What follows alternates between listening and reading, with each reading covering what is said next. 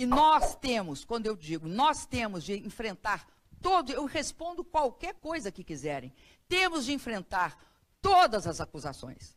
Todas as acusações. Quem não enfrenta as acusações é porque ou fica receoso, ou tem algum medo, ou tem alguma culpa, ou medo ou culpa.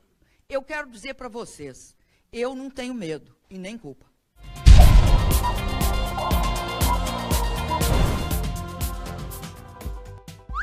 Dilma em Harvard. Não tenho medo nem culpa. Acredite se quiser, em uma conferência na Universidade de Harvard, nos Estados Unidos, a nossa querida ex-presidente Dilma Rousseff disse que não tem medo e nem culpa de nada. Aliás, ela teve a cara de pau de tirar o seu da reta, jogando a culpa no colo dos seus coleguinhas empreiteiros e até na própria militância. Olha só! Empresa nem partido pode ser acusado de corrupção. O que pode ser acusado de corrupção são militantes e empresários. Você não pode nem destruir um partido, nem destruir uma empresa.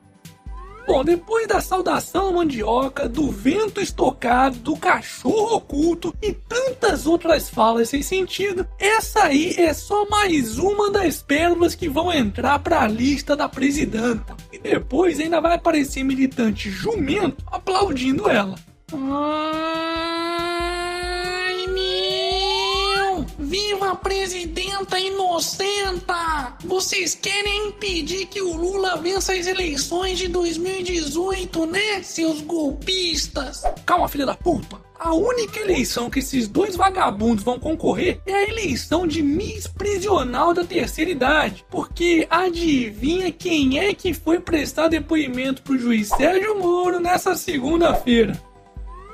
Após delação, Marcelo Debrecht depõe por quase três horas a Moro. Pro desespero da petralhada, o empreiteiro Marcelo Odebrecht detalhou hoje os pagamentos de propina que teriam sido feitos pela empreiteira a toda a companheirada, onde 4 milhões de reais teriam sido repassados para o Instituto Lula, 12,4 milhões para comprar o prédio do Instituto, 50 milhões em propinas para o Guido Mantega para usar na campanha da presidenta e 13 milhões em espécie entregues ao próprio Molusco entre os anos de 2012 e 2013. Hashtag Lula na cadeia. Hashtag Dilma também. Momento. E aí, já comprou seu otarinho? Então faça que nem o Renato Muniz, que me mandou uma foto do otarinho com o seu amicão. O quê? Ainda não comprou o seu? Então corre lá na lojinha que eu vou deixar o link aqui na descrição do vídeo.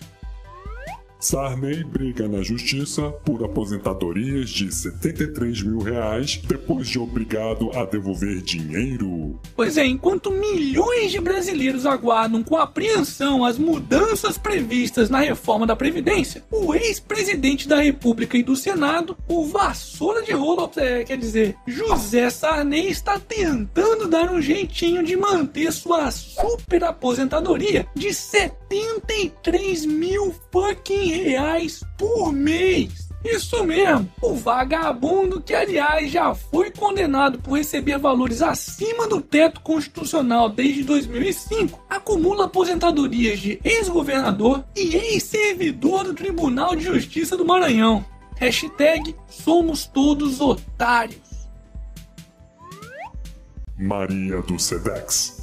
Os jornalistas do site O Antagonista fizeram uma grave denúncia de como a deputada federal Maria do Rosário aparelhou os Correios para se reeleger e beneficiar o seu partido, o PT. Aliás, esse seria o principal motivo da deputada se preocupar tanto com a privatização desse lixo estatal. Segundo os jornalistas, a deputada tinha prioridade nas indicações para os cargos da estatal no Rio Grande do Sul e também usava os serviços da empresa para espalhar seus panfletos em época de campanha. Aliás, parece que isso é uma prática bem comum entre a companheirada, né? E se alguém tá achando que isso é exagero, dá só uma olhada em um dos muitos tweets que a deputada postou para defender essa merda.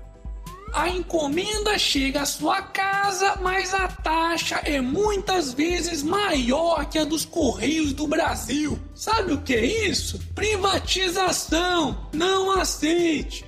Puta que pariu! Burra pra caralho, hein? Justamente, Maria do Rosário, diferentemente do lixo dos Correios, a encomenda enviada por empresas privadas como FedEx chega à sua casa. Aliás, se você tá tão preocupado assim com os preços, que tal dar as mesmas isenções de impostos que os Correios recebem, hein? Porque mesmo sem pagar impostos, os Correios conseguem prestar um serviço caro e porco. Portanto, já passou da hora de privatizarem esse lixo estatal chamado Correios, cuja única função é beneficiar a companheirada. Hashtag menos Estado, mais mercado. E para finalizarmos essa edição, Rússia declara ilegal compartilhar esta imagem de Putin maquiado. Sai do armário enrustido. É mesmo, é. Isso é uma bichona! Bora compartilhar essa porra então, pessoal! e esse foi mais um Otário News com as principais notícias do dia. E aí, curtiu? Então se inscreve aí nessa bagaça e arregaça esse like. Ah, e não se esqueça de dar aquele apoio financeiro ao canal, porque aqui não tem lixo estatal para beneficiar essa equipe não.